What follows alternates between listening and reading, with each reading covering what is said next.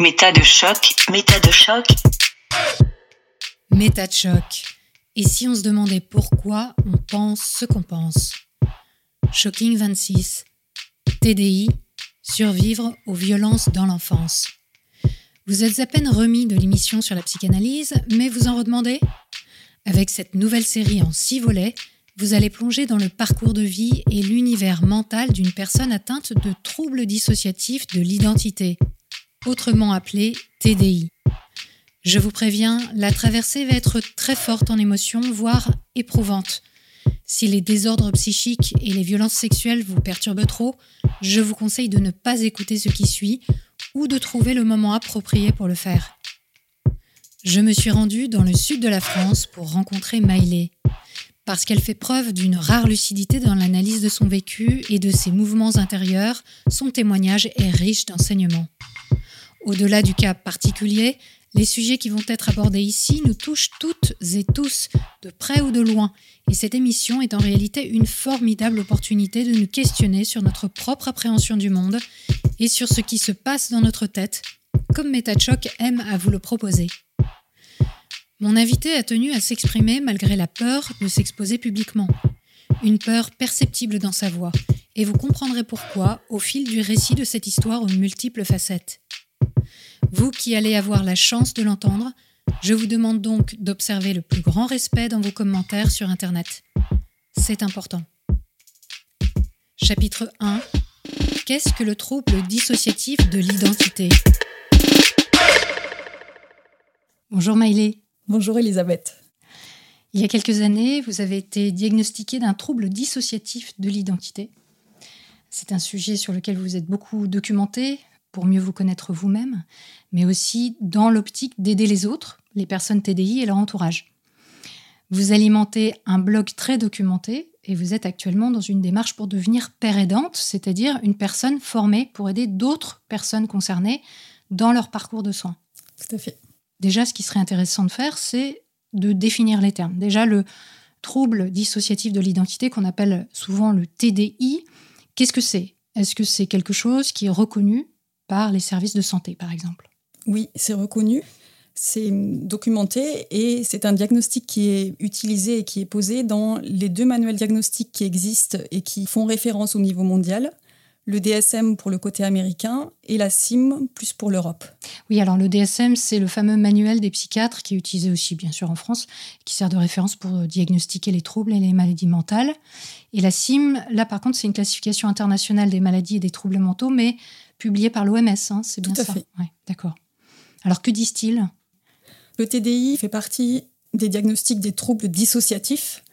Les troubles dissociatifs, donc dans le DSM, sont divisés en plusieurs parties c'est euh, la dépersonnalisation des réalisations, l'amnésie dissociative et le trouble dissociatif de l'identité.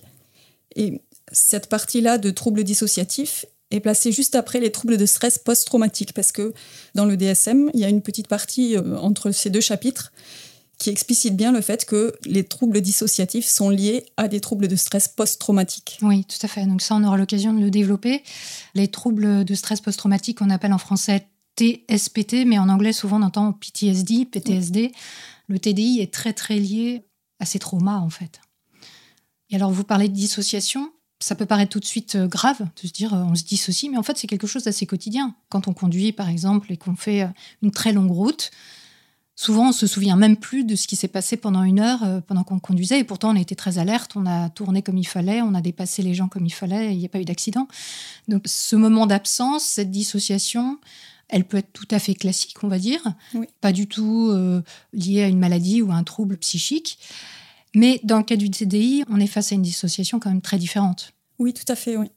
La dissociation, ça peut être dans le quotidien vraiment une aide, parce que notre cerveau, il peut pas être en alerte à longueur de temps, il peut pas euh, tout enregistrer, parce que ce serait beaucoup trop éprouvant et fatigant.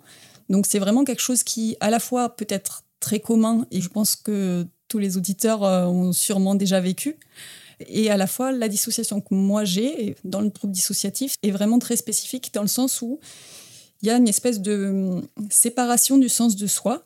C'est comme si, dans ma tête, entre guillemets, il y avait plusieurs personnes qui cohabitent qui au départ ne se connaissent pas, ne savent pas qu'elles existent ensemble, Mm. avec plein de moments blackout où on se souvient pas ce qu'on a fait, Mhm, mhm, des moments où on atterrit dans un endroit et on sait pas comment on est arrivé là. mhm.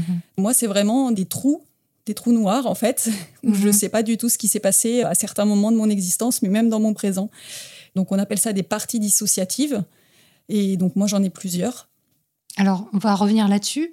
Avant ça, est-ce que vous pouvez nous donner un peu des exemples d'études qui ont été menées et qui documentent ce phénomène? Parce que c'est un phénomène qui est connu depuis plusieurs décennies. hein. Par contre, son fonctionnement est quand même encore très mystérieux. On n'arrive pas bien à comprendre le fonctionnement d'un esprit qui aurait un trouble dissociatif de l'identité. Alors, quelles sont les études aujourd'hui qui peuvent nous éclairer déjà sur ce phénomène?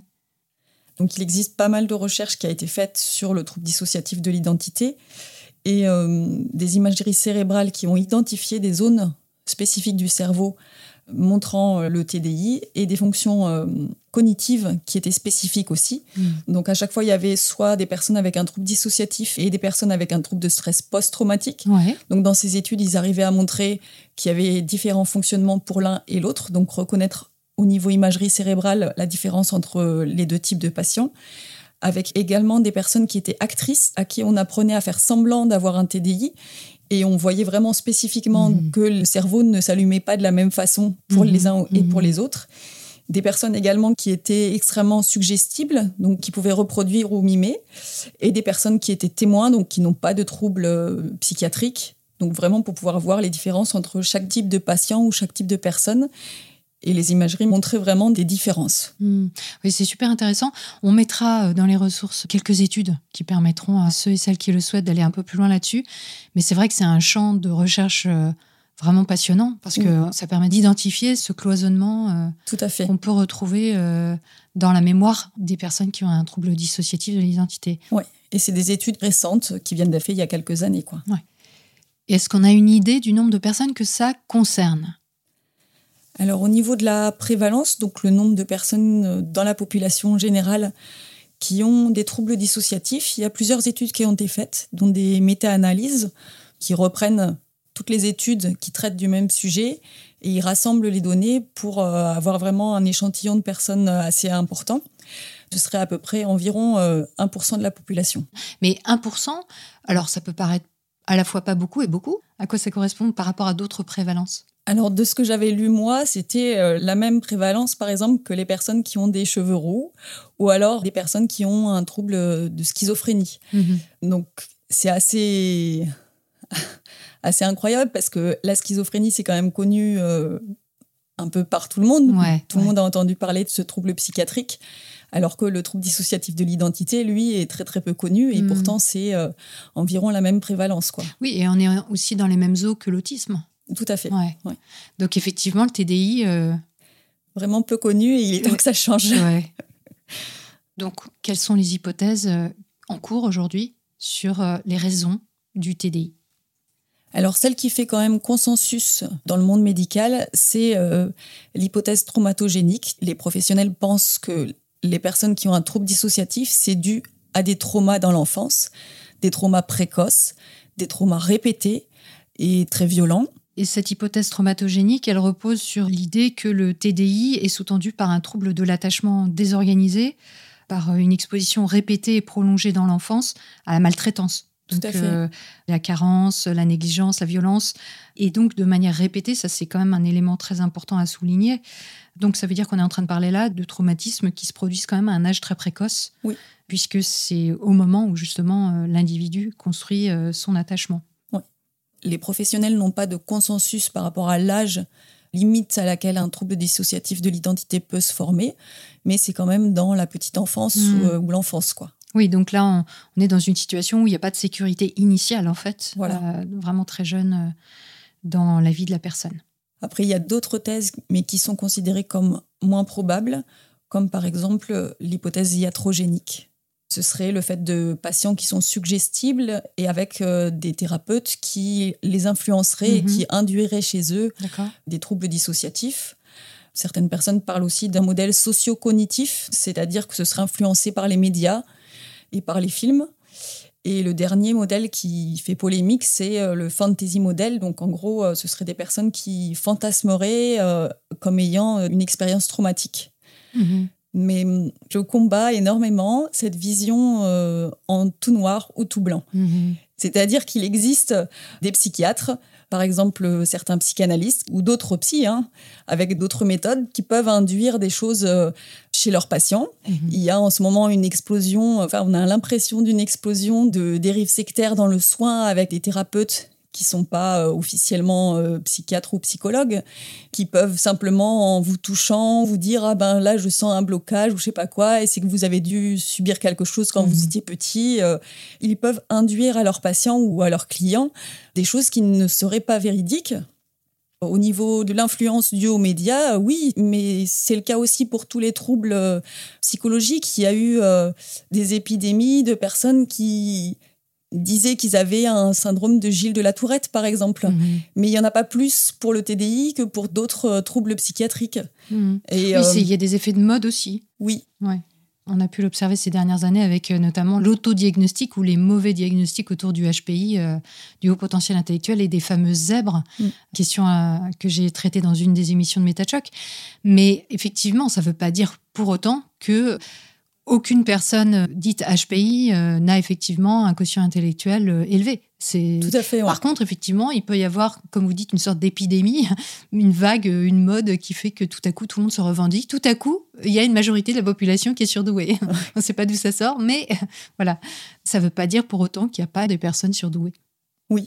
Moi, je pense qu'il faut vraiment sortir de ce noir et blanc, mais en même temps, ça ne veut pas dire pour autant qu'il n'y a pas des gens qui font n'importe quoi, des psychiatres ou des pseudo-thérapeutes qui peuvent faire certaines choses. Au niveau de certaines communautés catholiques, par exemple, il y a eu beaucoup de scandales qui sont sortis avec des gourous qui influencent euh, les personnes qui rentrent dans ces sectes et qui leur induisent des violences sexuelles qu'ils auraient euh, potentiellement subies quand ils étaient enfants, mais c'est uniquement pour les séparer de leur famille et pour faire en sorte qu'ils soient complètement coupés du monde extérieur et qu'ils restent sous emprise en fait. Donc, si je comprends bien, dans le cas du TDI, la dissociation, elle est engendrée par un trauma qui crée une division de la personnalité, comme vous disiez tout à l'heure, c'est-à-dire le fait d'avoir des espèces de compartiments où, pendant les événements de la vie, une partie va pas être présente, par exemple, et puis après, elle va revenir sur le devant de la scène, entre guillemets, de votre esprit. Elle n'aura pas vécu, entre guillemets, cet événement dans la journée, par exemple. Et c'est ça qui peut expliquer les blackouts dont vous parliez. Tout à fait. Je vais essayer de vous raconter une petite histoire pour aider les gens à mieux comprendre. Imaginez que vous êtes un enfant, il y a une caravane au fond du jardin, vous allez jouer là-bas et un jour votre père vous y rejoint et il commence à jouer avec vous. Il s'amuse, il vous chatouille, vous rigolez, vous êtes content, vous passez un bon moment. Et tout d'un coup, vous comprenez pas trop ce qui se passe. Votre père commence à vous toucher euh, le ventre, entre les jambes. Il touche votre sexe. Là, vous êtes mais complètement paralysé. Vous savez pas ce qui se passe, vous comprenez rien. Vous êtes un enfant. Les enfants, ils peuvent comprendre qu'il y a quelque chose d'anormal qui se passe, mais c'est votre père qui fait ça. Depuis l'enfance, on nous apprend à obéir à nos parents. On sait instinctivement qu'on dépend de nos parents pour l'éducation, pour tout, pour, Pour la euh, survie. la survie, Mhm. pour le bien-être, pour euh, être dans un endroit chaud, avoir à manger, etc. Vous comprenez rien de ce qui se passe. Votre père continue. Euh, il vous enlève votre pantalon, il vous touche. Et ensuite, vous entendez votre mère qui vous appelle dans le jardin. Elle crie votre nom. Vous remontez votre pantalon et vous êtes comme dans un blackout en fait. Il s'est passé quelque chose, mais vous savez pas quoi. Il y a quelque chose d'inimaginable, d'incompréhensible qui vient de se passer. Et euh, votre esprit n'arrive pas à faire le lien et à comprendre ce qui vient de se passer. Votre mère arrive, elle ouvre la porte, elle vous trouve en train de remonter votre pantalon et elle vous dit mais qu'est-ce que tu es en train de faire? Et votre père il rigole et puis il dit euh, Oh, c'est rien, il avait envie de pisser, euh, maintenant il se rhabille, c'est bon. Et votre mère elle euh, vous regarde et elle s'en va. Et là euh, deuxième chose que vous ne comprenez pas, il s'est passé quelque chose que vous n'arrivez pas à, assimiler. Et deuxième euh, blackout entre guillemets, votre mère vient de vous voir et elle ne joue pas son rôle, elle ne demande rien, c'est comme si tout était normal, comme si rien ne s'était passé. Comme votre mère vous a appelé, elle, vous allez dans la cuisine avec elle, vous devez manger, vous devez prendre le petit déjeuner avec votre père, vous devez continuer votre vie, vous devez aller euh, à l'école, vous devez euh, jouer avec d'autres enfants. Et euh, comment faire pour pouvoir continuer à avoir une vie normale tout en ayant euh, ce petit morceau, ce petit fragment de mémoire qui n'est plaçable nulle part, qui n'a aucune... Qui est incompréhensible. Et du coup, la seule façon de pouvoir continuer à vivre, bah, c'est de laisser de côté ce petit truc et puis de continuer. Et de temps en temps, ben, cet événement va revenir vers vous, entre guillemets, dans votre mémoire.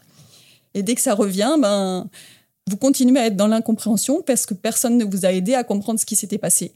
Donc en gros, la dissociation, c'est ça. Hmm. Oui, il y a à la fois le choc d'un abus, voire d'un viol, que l'enfant n'arrive pas à assimiler, mais il y a un deuxième facteur que vous décrivez qui est très important à prendre en compte, c'est que l'entourage, qui est censé préserver la sécurité, la survie de l'enfant, que ce soit le père ou que ce soit la mère, ne va pas voir le problème, ne va pas le prendre en compte s'ils l'ont identifié.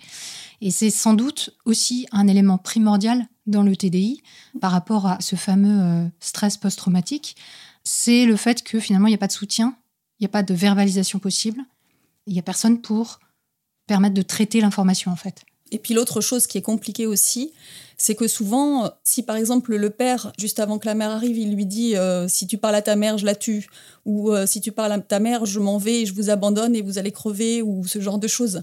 L'enfant, il va prendre une responsabilité dans le silence qu'il doit conserver, parce que sinon, euh, il y a des menaces qui vont peser sur des personnes qu'il aime. Mm. Tout ça, ça joue dans la dissociation, en fait. Mm.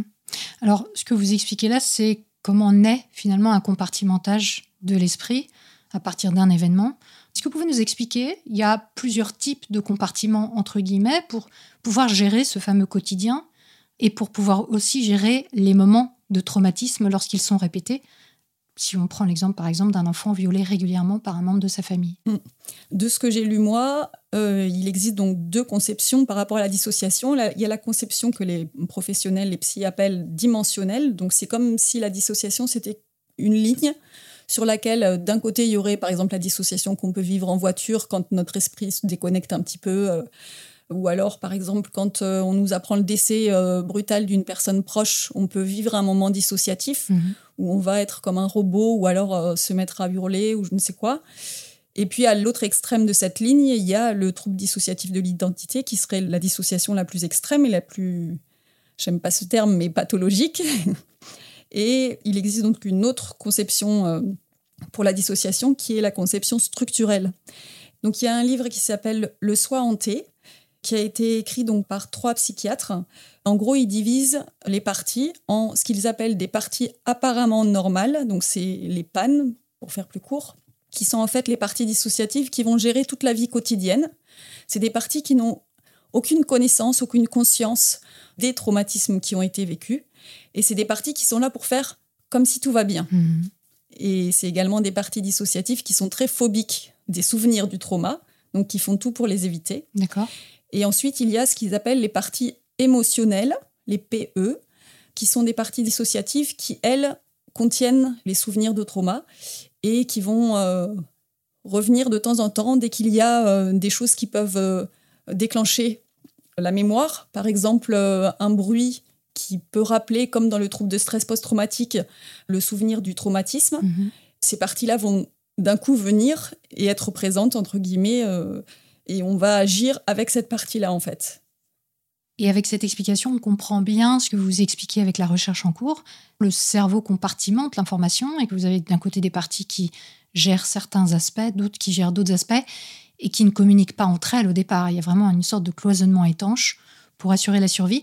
J'avais vu des explications qui étaient très visuelles aussi, donc forcément un peu simplistes, mais qui montrent quand on est face à un événement traumatique, qui a un surplus émotionnel, on n'arrive pas à gérer ce qui se passe, on va en fait créer des boîtes ou des contenants dans lesquels on va pouvoir mettre de côté ce contenu émotionnel et ce qui déborde, on va le mettre dans un autre contenu supplémentaire et on va multiplier comme ça des contenus, donc des parties, qui vont être chacune à même de gérer, entre guillemets, un événement ou un autre.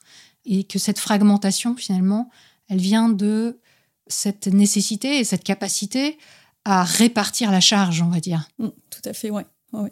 Mais je pars du principe que les personnes normales, entre guillemets, qui n'ont pas de TDI, enfin, je suis pas si différente que ça, en fait. Parce que les personnes normales, elles vont avoir une part d'enfant, elles vont avoir une part un peu de côté Mmh. ado, elles vont Mmh. avoir une part d'adulte. Mhm. À certains moments, elles vont être capables euh, de se marrer et de jouer comme des enfants. À certains moments, elles vont être un peu, euh, je sais pas moi, colériques et puis un peu euh, butées avec leur côté ado, entre guillemets. Et puis à d'autres moments, elles vont être très responsables, très sages. Euh, Mhm. La personne humaine est faite de plein de facettes, en fait. Oui, mais ce qui vous dissocie euh, de ce type de comportement, c'est justement l'amnésie Oui. et la dissociation.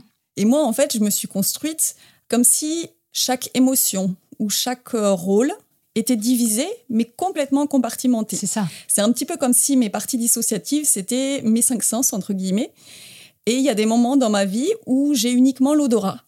Je vais appréhender le monde uniquement avec mon odorat. Et à d'autres moments, cinq minutes plus tard, par exemple, parce qu'il se passe quelque chose, je vais être uniquement avec ma vue et j'ai rien d'autre. J'ai pas de son, j'ai pas de goût, j'ai rien d'autre. Pour moi, je trouve que c'est plus pertinent parce que ça permet de comprendre quand il y a des parties, ce qu'ils appellent donc des parties émotionnelles, qui viennent Mhm. je vais voir le monde d'une certaine façon, vraiment spécifique. Enfin, il me manque des données en fait. Oui, et la partie émotionnelle venant du trauma. C'est ça. Et non Donc pas je vais voir les choses. contrairement à, à la partie PAN, P-A-N, qui elle euh, occulte le trauma. Oui. Mais il y a des avantages et des inconvénients aux deux. Mhm. Parce que les parties apparemment normales, donc celles qui gèrent le quotidien sans le trauma, elles vont avoir peut-être tendance à être très confiantes, à vouloir se faire des amis, à être euh, très accueillantes. Et elles vont pas forcément avoir de méfiance. Mhm. Alors que les parties émotionnelles, ça peut être l'inverse. Elles vont être hyper vigilantes, Ouais. elles vont être très très sur la réserve, elles vont surtout pas vouloir créer de liens et ce genre de choses. Mhm. Donc d'un côté ou de l'autre, ça peut être un avantage ou un inconvénient. Et c'est ça le but du soin dans le TDI, c'est de réussir à réunir tout ça en fait pour avoir toutes les qualités entre guillemets de chaque partie dissociative parce que sinon il manque des choses en fait, des compétences dans la vie qu'on n'arrive pas à avoir quand il y a qu'une seule partie qui est présente. Alors comment ça se passe, le passage d'une partie à une autre? Maintenant, pour moi, c'est plus fluide, mais avant que hum, je comprenne ce que j'ai et qu'on me pose le diagnostic de trouble dissociatif de l'identité, c'est une vie de terreur et d'incompréhension. On a constamment des blancs, des moments où on se retrouve euh, avec des choses dont on ne se souvient pas euh, d'avoir acheté, des personnes qu'on n'arrive pas à reconnaître, des compétences qu'on perd, des capacités qu'on perd, des moments où on est envahi par des émotions qu'on ne comprend pas, des choses qu'on fait qu'on ne comprend pas, Mhm. ou alors euh, Ah oui, on s'observe faire des choses oui. qu'on ne comprend pas, d'accord des réactions qu'on a qu'on ne comprend pas D'accord. et auxquelles il faut qu'on obéisse, mais on ne sait pas pourquoi. Il y a quelque chose à l'intérieur. On n'est pas vraiment conscient. Moi, je- j'ai oublié de parler de ça. C'est peut-être le plus important. Mais dans le trouble dissociatif de l'identité, on entend des voix, mais c'est pas des voix comme dans la schizophrénie, par exemple. Moi, j'ai toujours su que ces voix que j'entendais, c'était pas quelqu'un d'autre qui parlait. J'ai toujours su que c'était mes propres pensées Mhm. Mais qui s'impose. qui s'imposent à part, moi. euh. Ouais. Des pensées souvent que je ne reconnaissais pas comme m'appartenant, mais je savais quand même que c'était euh, mes propres pensées. Par exemple, il m'arrivait plein plein de fois quand j'étais dans mon appartement, donc de rentrer chez moi et d'entendre d'un coup une voix donc dans ma tête qui me disait mais pars pars sors tout de suite ou tu vas crever Mhm. et il fallait que je sorte quoi j'étais prise de terreur j'avais l'émotion qui allait avec euh, cette pensée qui s'imposait à moi et je me sentais en danger il fallait que je parte j'avais des moments aussi où euh, j'achetais par exemple des habits et j'ouvrais mon armoire et je me retrouvais avec des fringues mais je, je me voyais même pas mettre ça quoi ou alors euh, me retrouver au travail être mais complètement perdue à avoir perdu complètement mes compétences à devoir compter sur mes doigts pour additionner 2 plus 3 par exemple. Et parce que je ne savais plus Parce que c'était une partie de vous qui n'avait pas en connaissance de comment compter. Voilà, c'est ça. Ouais. Des moments où on me demande comment je m'appelle, bah, je me souvenais plus. Bon, en sachant que j'ai fait un changement de prénom euh, il y a quelque temps. Donc, du coup, ça m'arrive des fois de plus savoir quel est mon prénom À quel est le bon prénom Oui. Ouais, d'accord. ou les dates d'anniversaire de mes filles, ce genre de choses-là. Ben, je perds euh, complètement le, le- la connaissance en fait. Et Mhm. j'arrive pas à la retrouver. Après, ça revient, mais c'est toujours donc, pour revenir à votre question, quand euh, il y a un- ce qu'on appelle un changement d'identité, un switch en anglais, pour qu'une partie émotionnelle vienne, c'est souvent parce qu'elle est réactivée, comme dans le trouble de stress post-traumatique, par quelque chose qui lui rappelle le traumatisme. Mhm. Et les parties apparemment normales, elles reviennent généralement une fois que euh, ce stimuli, entre guillemets, disparaît de notre champ de vision et qu'on arrive à retrouver le calme et à remettre euh, la sécurité, entre guillemets. Là, on redevient, entre guillemets, l'adulte Mhm. qui est capable de gérer sa vie euh, de manière euh, normale. Quoi. Donc c'est comme s'il y avait des parties qui prennent le premier plan quelque part et puis Oui. d'autres qui restent en arrière-plan. Oui. Il peut y avoir des moments aussi où les différentes parties s'expriment en même temps? Alors, c'est pas tout à fait en même temps, mais ce qu'il faut garder en tête, entre guillemets, dans le trouble dissociatif de l'identité, c'est que toutes les parties peuvent toujours être là, mais parfois elles sont complètement en retrait, elles ne vont avoir aucune connaissance de ce qui s'est passé. Par exemple, avec mes psychiatres et psychologues qui me suivent, il y a eu plein de moments où on discutait de certains sujets, et pendant ces discussions-là, quelques parties étaient présentes et écoutées, et euh, je m'apercevais que plusieurs mois plus tard, il fallait qu'elle répète ce qu'elle avait dit parce que d'autres parties commençaient à venir pour participer à la conversation et n'étaient pas du tout au courant de oui. ce qu'elle m'avait dit, quoi, Mhm. ou de ce dont on avait discuté. Ça veut dire que à certains moments, il y a des parties qui sont présentes, d'autres qui ne sont pas là lors de l'événement, entre guillemets, donc ne peuvent pas s'en souvenir de toute façon. Ça fait qu'il y a des sortes d'amnésie lorsque la partie qui est présente n'est plus présente Oui. et que c'est une autre qui arrive sur le devant. Mais vous disiez tout à l'heure aussi qu'il y a des parties qui ignorent la présence d'autres parties. Oui, ouais, ouais. Donc il y a des parties qui pensent être seules, par exemple. oui, ça c'est ce que je vivais il y a quelques années, avant que je comprenne mon trouble dissociatif de l'identité et que je sois diagnostiquée, c'était complètement comme ça en fait. J'avais quelques parties, mais plus des parties émotionnelles qui étaient au courant qu'il y en avait d'autres. Les parties euh, apparemment normales, donc celles qui géraient mon quotidien, n'étaient pas du tout au courant qu'il y en avait d'autres. Ah oui.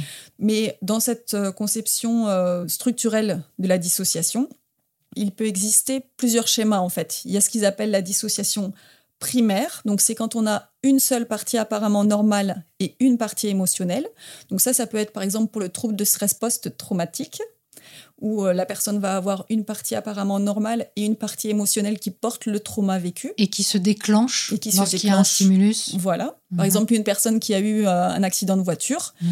l'accident de voiture qui a été vécu comme traumatique va être contenu dans la partie émotionnelle et la partie apparemment normale va faire comme si tout va bien et qu'il n'y a Ouais. pas eu de souci. Ouais. Et par exemple, la personne peut être réactivée par un stimuli extérieur, le fait de monter dans sa voiture, par exemple, ou alors euh, d'avoir une voiture qui arrive en face, ça peut quelque chose qui le réactive. Et dans ces cas-là, c'est la partie émotionnelle qui va venir et la personne peut, par exemple, être euh, complètement paniquée, se recroqueviller et avoir un comportement complètement différent de sa partie apparemment normale qui, elle, n'a pas conscience que ce traumatisme a été euh, très, très éprouvant et qu'il n'est pas intégré.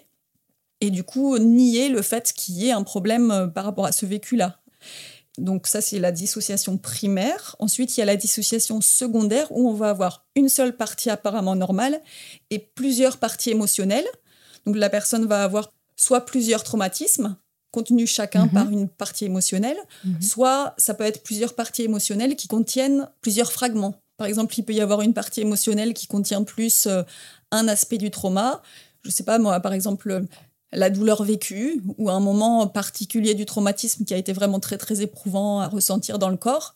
Et puis une autre partie émotionnelle qui va avoir euh, plus peut-être les sons et les paroles de l'agresseur. Mhm, mhm. Enfin voilà, ça oui, peut donc être ça revient à ce que expliqué tout à l'heure par rapport au fait de répartir la charge, Oui. en fait. Et après, il parle donc d'une dissociation tertiaire. Dans ces cas-là, on a plusieurs parties apparemment normales, donc plusieurs parties qui se répartissent pour gérer le quotidien, et plusieurs parties émotionnelles. Donc moi, c'est mon cas. J'ai euh, plusieurs parties apparemment normales. J'ai des parties qui s'occupent de mon travail, qui sont spécifiées là-dedans. J'ai des parties qui s'occupent de mes filles, qui sont mamans. J'ai des parties qui sont plus intellectuelles, des parties... euh, qui gère euh, la relation avec mes amis, ce genre de choses. Et en fait, c'était comme si mon quotidien était cloisonné. Quand je suis maman, je suis hyper à l'écoute. J'ai une voix qui est différente, où je m'occupais vraiment que de mes filles et tout était fait Mhm, pour elles. mhm. Et dès qu'elles n'étaient plus là et que j'étais au travail, j'étais euh, partie travail. Dans ces cas-là, moi, c'est plutôt des parties mec, bon, on en reviendra sûrement plus tard euh, pour expliquer ça, mais où j'ai un comportement où je suis euh, sûre de moi, où euh, je vais être capable, euh, je sais pas, me- de faire des prouesses physiques entre guillemets, Mhm, euh, mhm. d'avoir un comportement très affirmé, très sûr de moi, que je ne suis pas quand je suis partie maman Ouais. et que je ne suis pas quand je suis un télo, par exemple. Et quand c'est mes parties intello qui sont là, elles vont être obsédées par le fait euh, de lire des livres et des livres et des livres.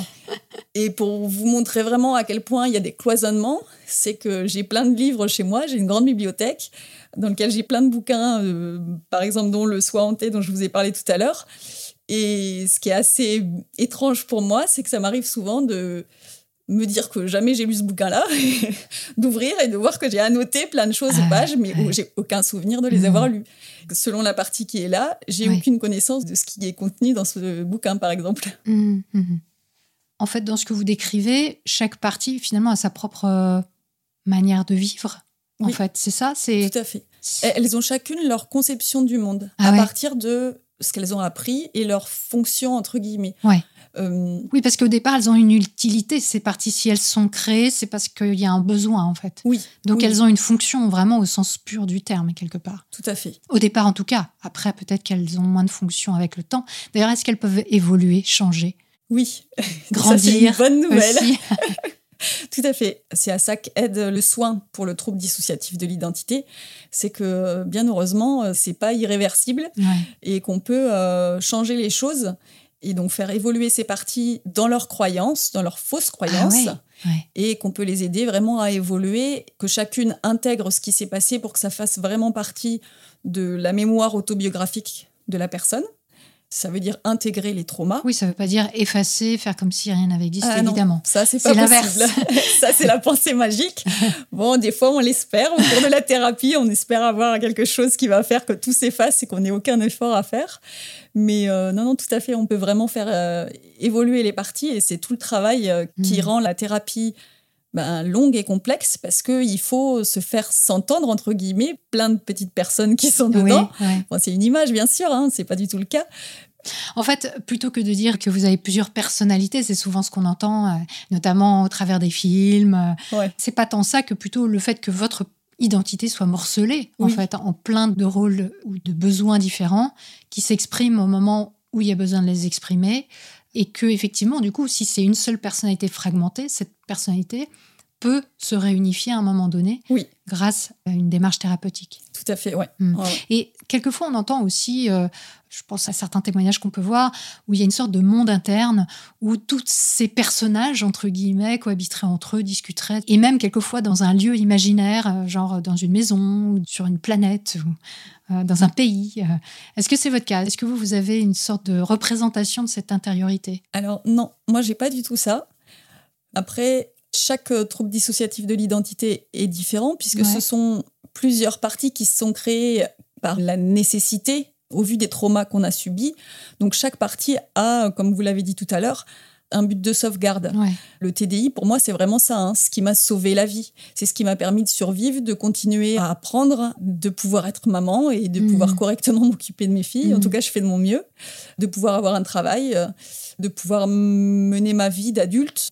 Enfin, c'est un trouble qui est très handicapant, mais euh, c'est grâce à ma dissociation que j'ai pu en arriver là, en fait. Mhm. En faisant abstraction Oui. de la douleur, du traumatisme. Tout à fait, oui. Ouais, ouais.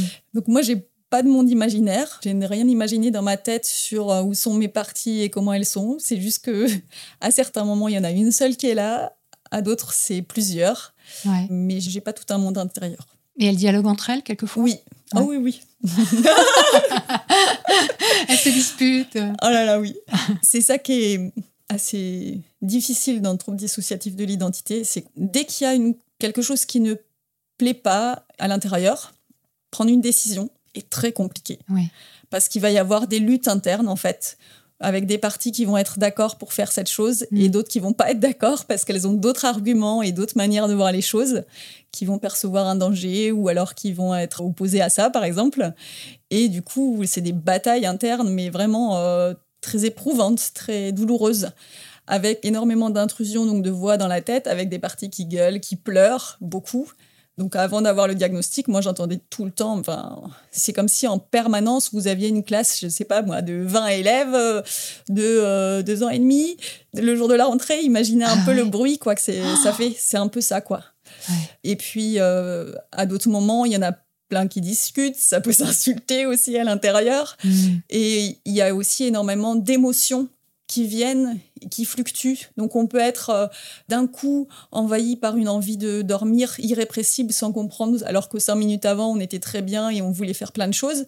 Ou alors être pris d'une euh, bouffée de colère, comme on peut en ressentir parfois, je suppose, pour euh, tout le monde, Mhm. où on ne comprend pas pourquoi on a cette colère qui est là et qui étouffe et qui prend tout le ventre, les, le- les tripes. Et ou alors d'autres moments où on est envahi d'un désespoir immense avec des pensées très très noires sans comprendre, alors qu'il y a cinq minutes j'étais euh, heureuse, tout allait bien, ma vie était parfaite, et puis là tout d'un coup je suis Mhm. envahie par cette émotion que je ne comprends pas, que je reconnais pas, comme si la vie était finie et que tout- Mm. plus rien ne va, quoi, et qu'il n'y a Mm. plus d'espoir. Enfin, c'est vraiment des changements euh, d'émotions, de pensées, de sensations qui changent à longueur de temps pendant toute la journée, et c'est vraiment euh, épuisant, effrayant. Quand on ne comprend pas ce qu'on a et ce qu'on vit, c'est vraiment euh, quelque chose de très handicapant. Mhm. Et qu'est-ce que vous pensez des fictions, justement, comme euh, Split? Ou comme euh, Rachel Je ne sais pas si vous l'avez vu. euh. Moi, le seul film que j'ai vu qui, pour moi, montre la réalité de ce que c'est un TDI, c'est un film qui s'appelle What If It Works de Romy Trower. Donc, c'est un film australien où il y a donc deux protagonistes, un qui a des TOC et une femme qui a un TDI. Et donc, c'est une belle rencontre et je trouve que c'est le seul film jusqu'à maintenant que j'ai trouvé euh, qui représente le TDI de façon correcte. Ouais, qui soit réaliste. Ouais. On le mettra dans les ressources, bien sûr, et comme ça, chacun pourra aller voir. Euh, Moi, j'ai vu ce film, effectivement, euh, vraiment intéressant. Moi, je trouve que ce qui est dommage dans toutes ces fictions, c'est qu'à chaque fois, le TDI est représenté comme un tueur en série, Oui, quelqu'un euh, qui commet des crimes. Mais qu'est-ce que ça me met en boule à chaque fois que je vois ça? Parce que je suis pas un tueur en série, je suis pas quelqu'un de dangereux, quoi. Je suis une petite nénette euh, de 50 kilos qui. euh, Enfin, je je comprends pas, en fait. Je je trouve que c'est. L'industrie du cinéma a un devoir d'aider concernant la psychophobie et de changer ces visions-là, en fait. Il faut vraiment euh, Mhm. sortir de ça. La psychophobie, c'est quelque chose de courant. Les gens ont peur. Oui. C'est comme la schizophrénie ou d'autres maladies qui sont associées à des tueurs en série ou à des gens qui commettent des crimes. Mais arrêtez, quoi. C'est pas le cas. hein. C'est pas vrai, le cas. C'est vrai, ouais, ouais, tout à fait. Mais je crois que de toute façon, il y a énormément de fausses idées sur les maladies mentales, euh, les troubles euh, Ouais. en général. hein. Il y a à la fois un manque d'information, mais il y a aussi tout un fantasme et une peur en fait que chacun peut avoir vis-à-vis de troubles mentaux, en fait, Ouais. tout simplement. Et effectivement, dans les fictions, bah, ils s'en donnent à cœur joie, quoi. Ouais. Hmm. La plupart des personnes euh, schizophrènes ou qui ont des TDI, etc., ne sont absolument pas dangereuses, Non. en fait. C'est plutôt la société qui est dangereuse pour eux, qui les maltraite, Ouais. que l'inverse, quoi. Et puis après, il peut y avoir aussi, euh, peut-être dans des affaires criminelles, des gens qui essayent de se faire passer pour des personnes avec un trouble dissociatif Ah oui. de l'identité, mais c'est pas forcément le cas. Et puis, euh, il y a donc des spécialistes qui sont censés euh, regarder justement si c'est le Oui. cas ou non. Alors justement, moi j'aimerais bien qu'on parle des outils diagnostiques. Comment est-ce qu'on détermine qu'une personne est TDI Est-ce que vous avez passé des tests, vous? Vous avez Oui. fait des... Comment ça s'est passé? Moi, en fait, je suis suivie par une psychologue et deux psychiatres. Donc, j'ai une psychiatre qui fait partie d'un centre de psychotrauma qui m'a euh, donc diagnostiqué euh, un trouble de stress post-traumatique complexe et un trouble dissociatif de l'identité. J'ai passé des tests avec elle. Je l'ai vue à plusieurs reprises. Elle m'a posé plein de questionnaires. Elle m'a entendu pendant plusieurs heures en entretien où Mhm. j'ai expliqué ce que j'avais vécu. Et donc, elle a posé un diagnostic en fonction de ces échelles qu'elle avait euh, diagnostic. J'ai également donc une autre psychiatre qui est en libéral formée euh, au trauma. Elle m'a également fait passer des tests et elle a diagnostiqué la même chose. D'accord. Et je suis suivie également par une psychologue qui, elle aussi, est spécialisée. Elle travaille en lien avec euh, mon autre psychiatre qui est en libéral et toutes les deux, donc, elles disent que j'ai un trouble dissociatif de l'identité et un trouble de stress post-traumatique complexe. D'accord. Et vous, par rapport au schéma dont on a parlé tout à l'heure, qui étaient euh, les parties apparemment normales et puis les parties émotionnelles, Comment ça s'organise chez vous Puisque chacun est différent, comme vous le disiez. Alors moi, j'ai pas mal de parties. Je ne sais pas avec exactitude combien j'en ai en totalité, mais au final, pour moi, c'est pas quelque chose de très important parce que mon propre but dans mon chemin de reconstruction, c'est de m'assembler, entre guillemets, que mes mhm. parties euh, se réunissent et que je sois au final une personne normale. Mhm. C'est ce que j'espère en tout cas. Donc j'ai des parties apparemment normales. Moi, je les nomme plus par euh, soit des fonctions dans mon système de parties dissociatives, ou alors des parties qui ont euh, un rôle spécifique, ou alors une émotion spécifique. Je n'ai pas forcément des noms pour chacune de mes parties dissociatives.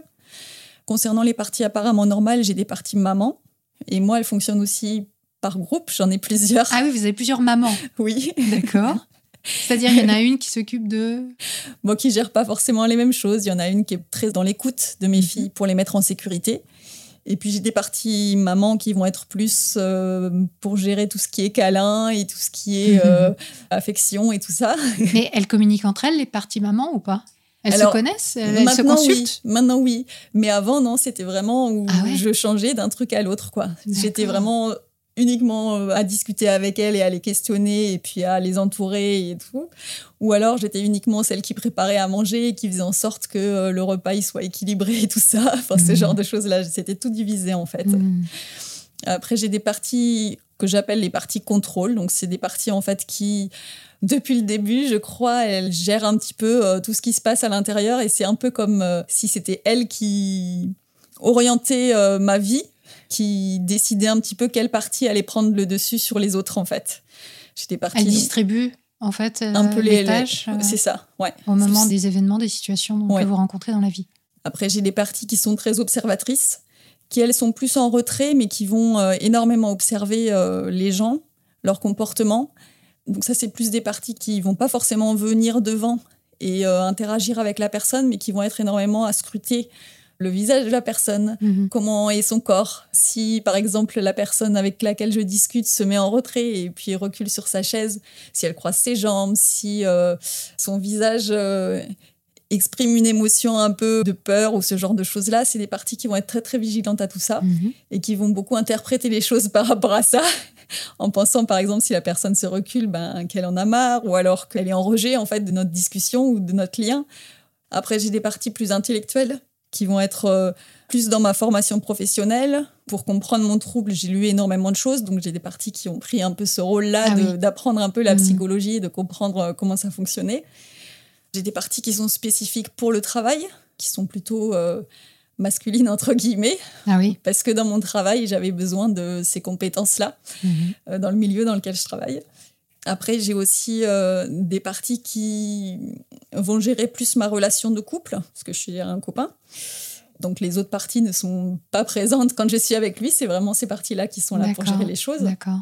Donc lui, par exemple, connaît moins vos parties euh, que vous énumériez avant.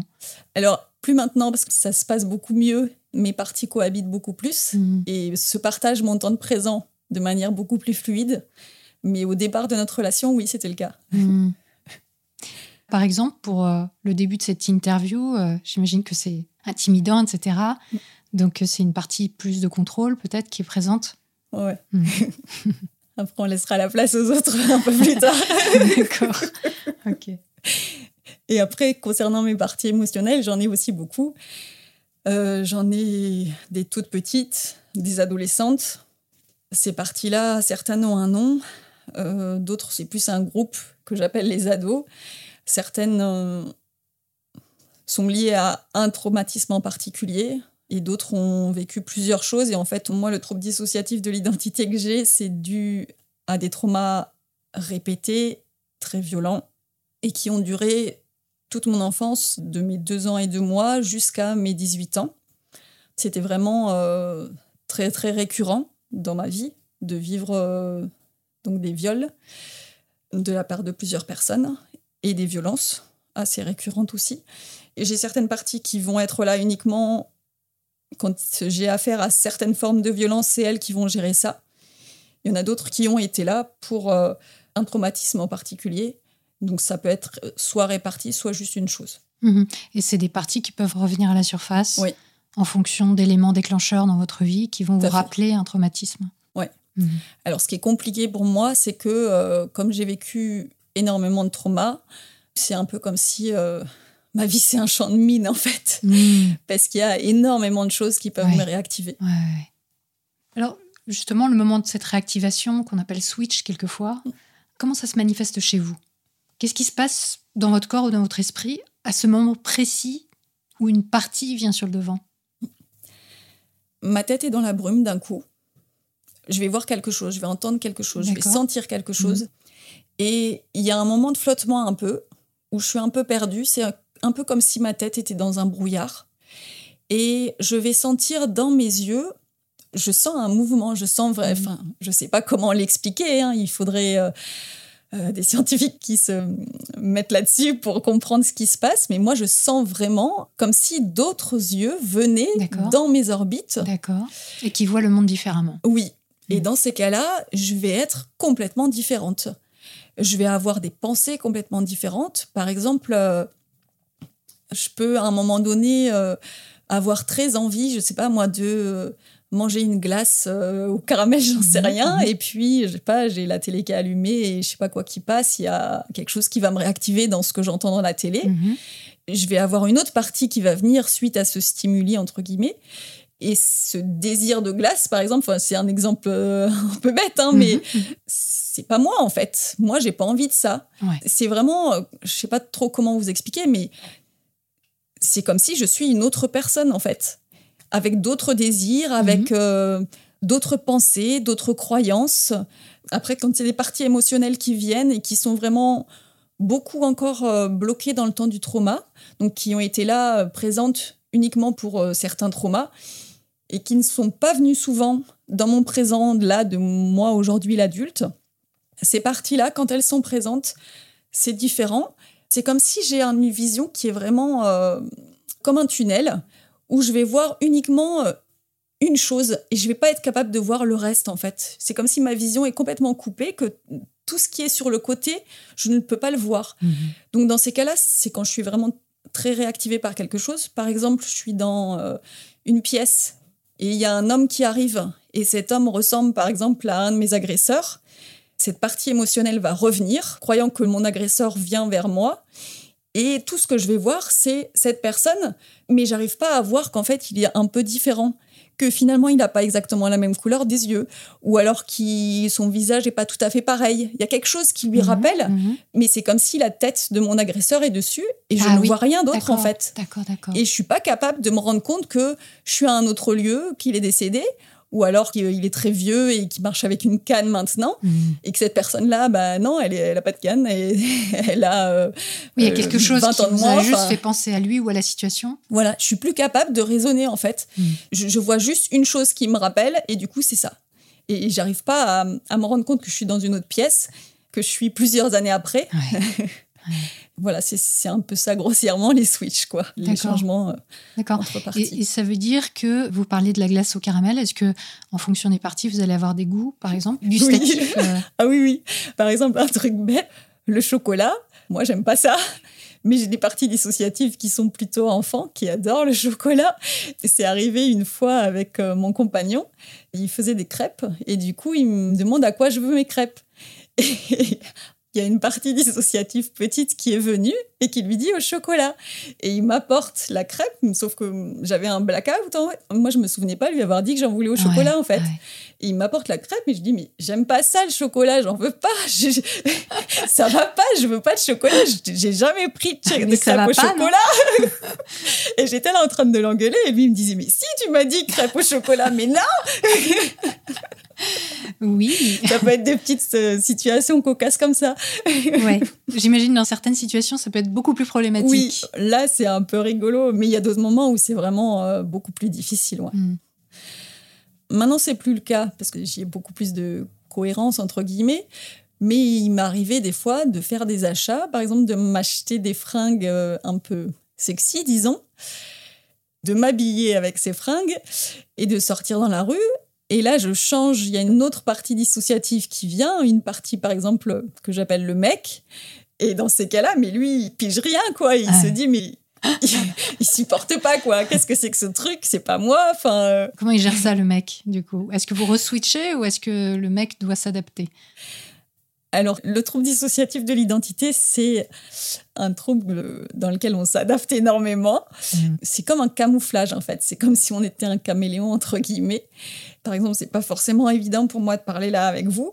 Parce que ça va à l'encontre de tout ce que je suis depuis toutes ces années, en fait. Le but du trouble dissociatif de l'identité, c'est pouvoir euh, survivre. Et pour survivre, vu ce que j'ai vécu, il a fallu que je camoufle le plus possible, en fait. Et que je passe le plus possible inaperçu. Dès Pour que... ne pas subir les violences. Ouais, c'était vraiment une question de survie. Dès que j'ai des changements de partie dissociative, moi, les personnes qui me côtoient, s'ils savent pas que j'ai un trouble dissociatif de l'identité, ils peuvent pas s'en rendre compte, en fait. Oui. C'est quelque chose que je cache et masque beaucoup. Maintenant, j'apprends vraiment à faire plus confiance. Il y a beaucoup plus de personnes dans mon entourage qui sont au courant et avec lesquelles euh, je peux me montrer telle que je suis, avec toutes mes facettes, Mhm. entre guillemets, et où j'ai moins peur de montrer un peu mes failles et mes faiblesses. Mais c'est pas évident euh, de me dévoiler. C'est tout un cheminement qu'il a fallu que je fasse pour apprendre à ne plus être euh, terrorisée à l'idée de montrer qui je suis, d'expliquer euh, mon fonctionnement. Tout à l'heure, vous me demandiez de décrire mes parties apparemment normales et mes Oui. parties émotionnelles. Mhm. C'est encore quelque chose qui est assez compliqué pour moi. Mhm. Décrire comment je fonctionne, c'est un peu internalisé à l'intérieur que euh, si j'explique trop, ça peut être quelque chose de dangereux. Donc du coup, il y a euh, une forme de terreur un peu par rapport à ça et tout un travail qu'il a fallu que je fasse pour euh, avancer là-dessus, Mhm. pour euh, intégrer que le danger est passé et que là, il y en a plus. quoi. Mhm. Alors, je précise quand même pour les auditrices et les auditeurs que c'est vous qui m'avez contacté Tout à fait.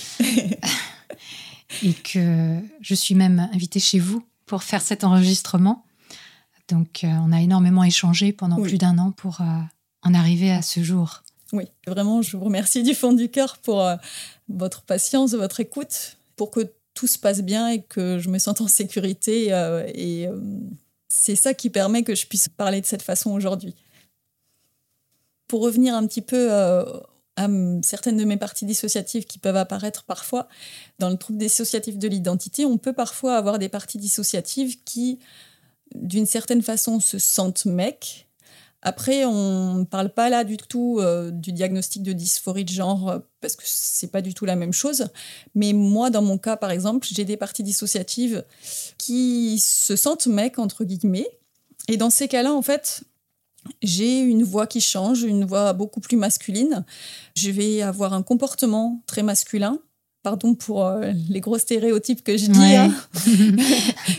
Bah, euh, en fait, vos parties sont nées de votre éducation aussi et des stéréotypes de votre éducation. Il y avait des rôles euh, qui étaient spécifiques pour les femmes ou pour les filles et des rôles qui étaient spécifiques pour les hommes ou les garçons. Oui, il y avait de la misogynie, quoi, en gros. Tout à si- fait. Ouais.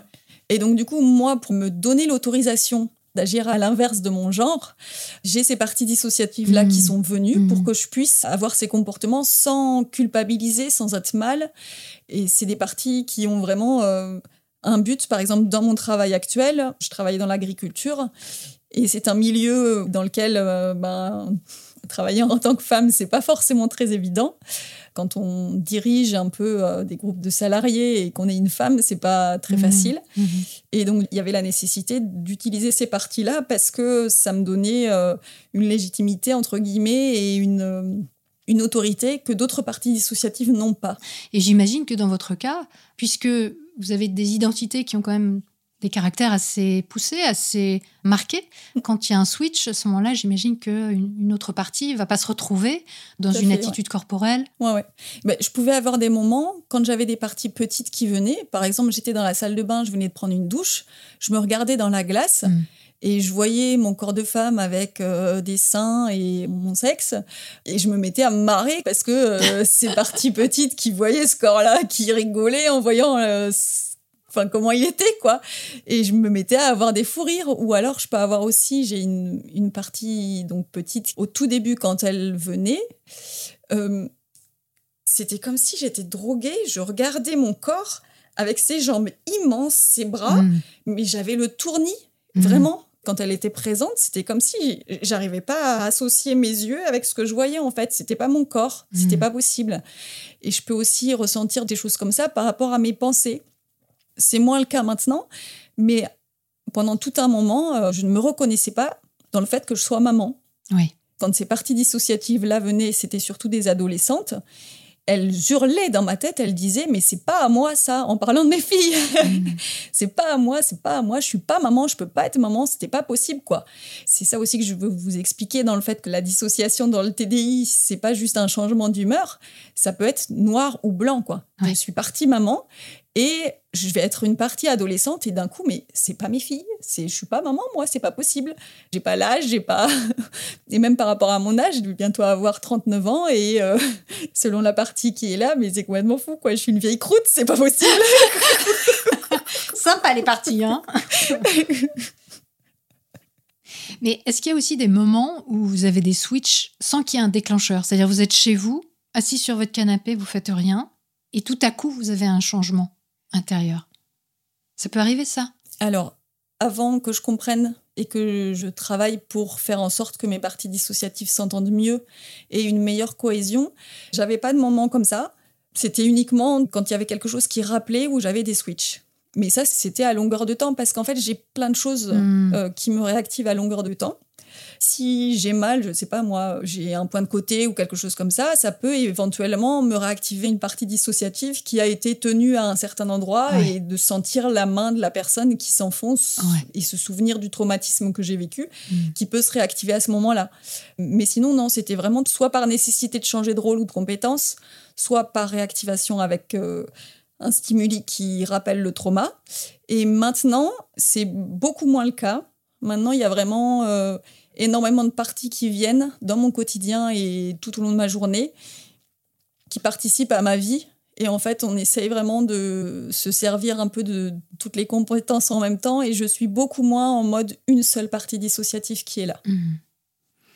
Dans les descriptions qui sont faites des personnes qui ont des TDI, on dit souvent, comme vous disiez tout à l'heure, qu'elles se cachent, elles ne Mm. montrent pas qu'elles ont un TDI, et évidemment, elles n'en ont pas conscience elles-mêmes.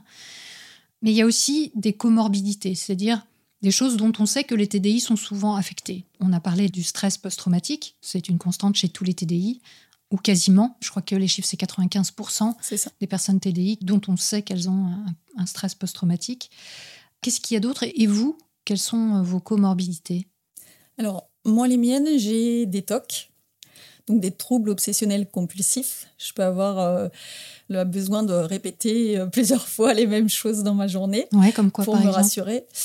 Par exemple, à mon travail, euh, comme j'ai des troubles de mémoire, j'ai besoin d'écrire tout ce que je fais et je suis obligée de vérifier que j'ai noté plusieurs fois dans la journée. D'accord. Des fois, ça m'arrive même de devoir me réveiller dans la nuit et d'aller vérifier, avec euh, tout à coup une montée d'angoisse euh, d'avoir oublié de faire certaines choses à mon travail. Mhm. Je peux avoir aussi des tocs pour, euh, dès que je fais des courses, je dois vérifier plusieurs fois que j'ai euh, ma carte bancaire. J'ai énormément d'inquiétude à chaque fois que je fais des achats avec ma carte bancaire, de ne plus me souvenir du code. Mhm. J'ai beaucoup de tocs de répétition avant d'aller payer, en fait, où j'essaye de réviser avec une grosse terreur que je me retrouve devant le truc pour payer et de pas savoir. Mhm. Euh, Donc ça, c'est quelque chose que vous travaillez avec vos thérapeutes oui. Les TOC Et puis, euh, j'ai aussi euh, un trouble anxieux généralisé. Donc, j'ai euh, très souvent des grosses crises d'angoisse. Donc, ça, c'est beaucoup en lien avec les changements de partie. Au travail, c'est très récurrent, ça. Des grosses crises d'angoisse qui sont liées soit à des choses qui me réactivent, par exemple un salarié qui vient, qui est énervé et puis qui peut se mettre un peu à hausser le ton et puis à avoir un comportement un peu agressif, par exemple, pas forcément vis-à-vis de moi, Mhm. mais s'il est dans mon champ de vision et que je le vois, ça peut être quelque chose qui va me réactiver euh, d'une façon ou d'une autre et où je vais être euh, dans une angoisse pas possible, Mhm. soit avec euh, un sentiment d'être en danger, soit en ressentant énormément de culpabilité avec l'impression que j'ai fait quelque chose de mal. Mhm. Et du coup, euh, dans ces moments-là, je perds aussi euh, la capacité de distinguer euh, si la personne c'est contre moi qu'elle est fâchée ou non, Mhm. même si c'est avec quelqu'un d'autre qu'elle Ouais. a cette conversation-là. Ça vous submerge en fait. Ça me submerge Mhm. complètement. Et sinon, je peux aussi avoir ce qu'on appelle de la dépersonnalisation Mhm. et de la déréalisation. Alors là, il va falloir expliquer. Expliquons. Alors la déréalisation, c'est quand euh, l'extérieur, le monde autour de nous, nous semble vraiment étranger. On ne reconnaît pas, par exemple, l'appartement où on se trouve et on ne se sent pas connecté du tout à cet endroit-là. On a l'impression d'être ailleurs. Et la dépersonnalisation, c'est quand on se sent étranger à soi-même. Mhm. Donc on a l'impression euh, que c'est pas notre corps, que c'est pas nous. À certains moments, on peut, euh, lors de traumatismes, avoir l'impression un peu entre guillemets de sortir de notre corps. Ça peut être ça aussi la dépersonnalisation. Mhm. Alors effectivement, on appelle ça des comorbidités parce que c'est des choses qu'on peut trouver dans d'autres troubles mentaux ou d'autres maladies mentales. Oui. La dépersonnalisation, la déréalisation. On a parlé tout à l'heure du stress post-traumatique qui peut ne pas du tout être lié à un, à un TDI.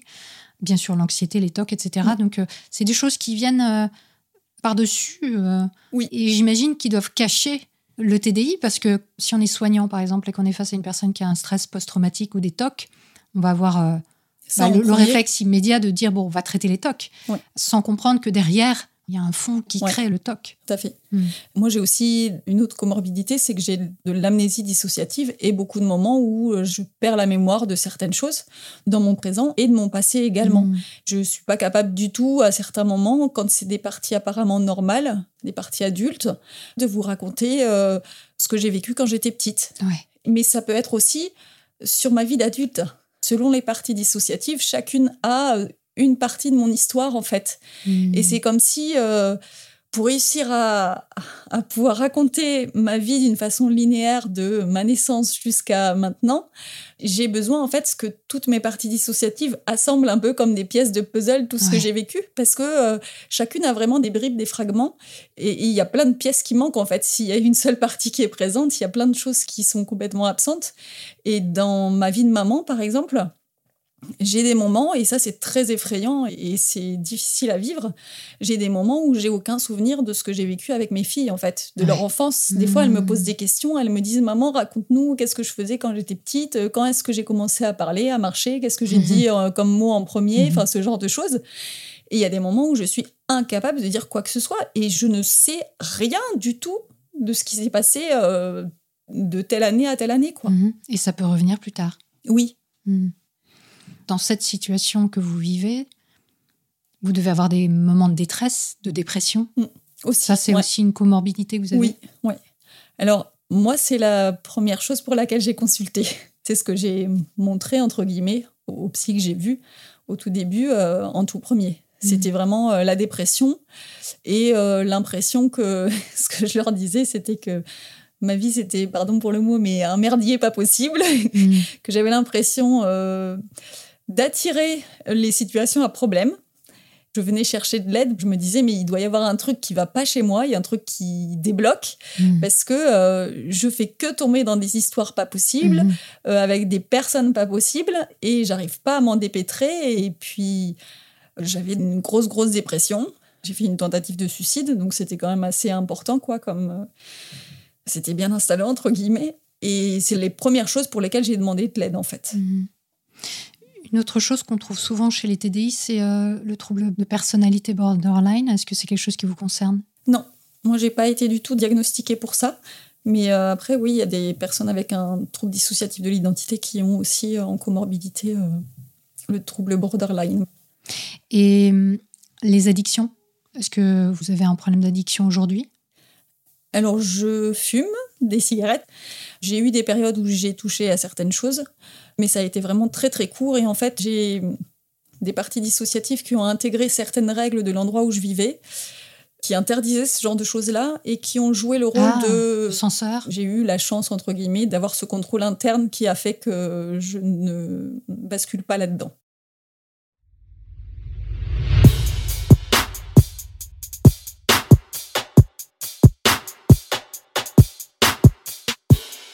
Grand merci à celles et ceux qui ont fait un don ponctuel ou mensuel pour que Méta Choc, podcast indépendant, gratuit et sans publicité, vive et secoue vos neurones chaque semaine.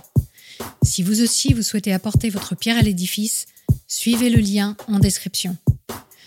On se retrouve vendredi prochain pour la suite du témoignage de Miley. D'ici là, prenez le temps d'observer la manière dont vous pensez et de la questionner. Vous n'imaginez pas ce que vous pensez.